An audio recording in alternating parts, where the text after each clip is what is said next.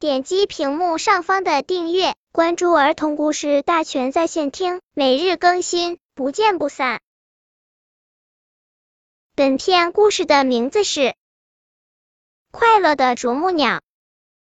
无论是盛夏酷暑还是数九寒冬，啄木鸟每天都在森林中捕捉蛀虫，为树木医治疾病，日复一日，年复一年，从来不知疲倦，因而受到百鸟的尊敬，大家都亲切的称它为森林医生。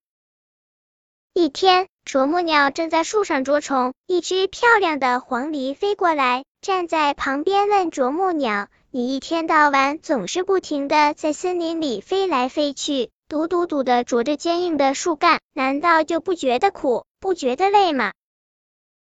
啄木鸟一边敲打着树干寻找蛀虫，一边回答说：“说一点都不累那是假的，可每当看到生病的大树经过医治，重新焕发出青春与活力，我心里有说不出的高兴，就一点也感觉不到苦和累了。”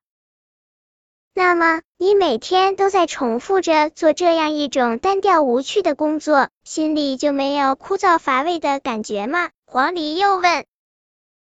森林里的树木千姿百态，各有千秋，在明媚阳光的照耀下，春夏秋冬色彩变幻，风景各异，还有百鸟啼唱，百花相伴。在这生机盎然的环境中工作，我从来就没有感觉到枯燥和乏味，相反。总感觉生活是那么快乐，多姿多彩。啄木鸟快活的回答：“哦，我明白了。”听了啄木鸟的话，黄鹂点了点头，感慨的说道：“奉献者心里时刻想着他人，所以生活中总是充满了快乐。”本篇故事就到这里，喜欢我的朋友可以点击屏幕上方的订阅，每日更新，不见不散。